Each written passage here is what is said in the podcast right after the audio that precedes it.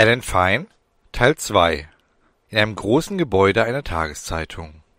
Alan Fine saß hinter seinem Schreibtisch. Der Lüfter seines Computers säuselte leise vor sich hin.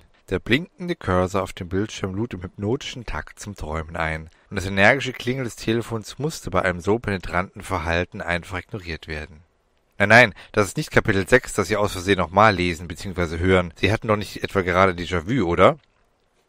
Die tollen Beine der persönlichen Assistentin seines Chefs lenkten ihn noch immer ab. Irgendwie wusste er, was ihn erwarten würde. Seine Annäherungsversuche würden gnadenlos abblitzen und sein Chef würde ihn wissen lassen, dass er ihn für Dreck hielt. Im Grunde genommen nichts Neues. Das Merkwürdige war, er hatte eine Vorahnung, dass es um den Artikel über die verrückte Waldexpertin ging, um dass er sie in einer Waldhütte treffen würde. Ihm war so, als hätte er das alles schon einmal erlebt, als stecke er in einer Schleife fest. Eiskalter Schauer lief ihm vom Rückenmark bis ins Kleinhirn. Das Telefon klingelte erneut. Oder immer noch? Jedenfalls riss es ihn aus seinen Gedanken. Ehe die eiskalte Schöne seines Chefs ihn ansprechen konnte, griff er schnell zum Telefon, riss den Hörer von der Gabel und hielt ihn geschwind an sein Ohr. Verdutzt blickte die heißeste aller Sekretärinnen ihn an, so war sie noch nie bei ihm abgeblitzt. Schnippe stockte sie, drehte sich genervt ein wenig zur Seite, betrachtete verlegen ihre atemberaubenden Fingernägel und wartete ab. Überrascht über sich selbst und seine Aktion sprach ans Telefon. Alan Fine, Ihr freundlicher Reporter, was können Sie für mich tun? Erstaunt über seine plötzliche Lässigkeit lächelte er wegen dieses Karlaus verschmitzt ihr zu, doch sie wandte sich nur genervt von ihm ab und ging wieder Richtung Büro. Ihr Abgang glich einem 1A Catwalk. Mr. Fine, Alan Fine, sprach eine resolute und ebenfalls humorlose tiefe Männerstimme am anderen Ende des Telefons. Etwas verunsichert sprach Alan, worum geht's denn?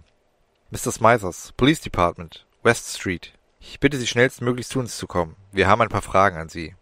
Mittlerweile kam sein Boss höchstpersönlich mit hochrotem Kopf wütend auf ihn zugewalzt. Bin gleich da, sprach eine Telefonhörer und legte schnell auf. Dann schnappte sich seine Jacke, nahm die Schlüssel vom Schreibtisch und steckte sie sich ein. Aus den Augenwinkeln beobachtete er, wie sein kurz vor der Explosion stehender Chef seinen Brüller ansetzte.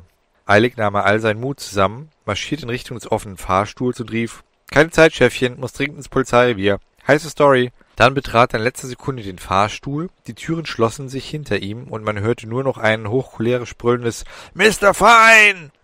Doch da war der Fahrstuhl schon auf dem Weg nach unten. Der Kollege vom Sport, der sich ebenfalls in der Kabine des Fahrstuhls aufhielt, starrte ihn mit offenem Mund an. Alan lächelte verlegen und meinte kleinlaut mit einer ordentlichen Portion Selbstzweifel, der beruhigt sich schon wieder. Bis ich zurück bin, hat er es bestimmt schon wieder vergessen. Als ob er einen Irren vor sich hätte, setzte sein Kollege ein bemitleidendes Lächeln auf und meinte mit dem gnadenlos gescheiterten Versuch, in der Stimme beruhigt zu wirken, na klar.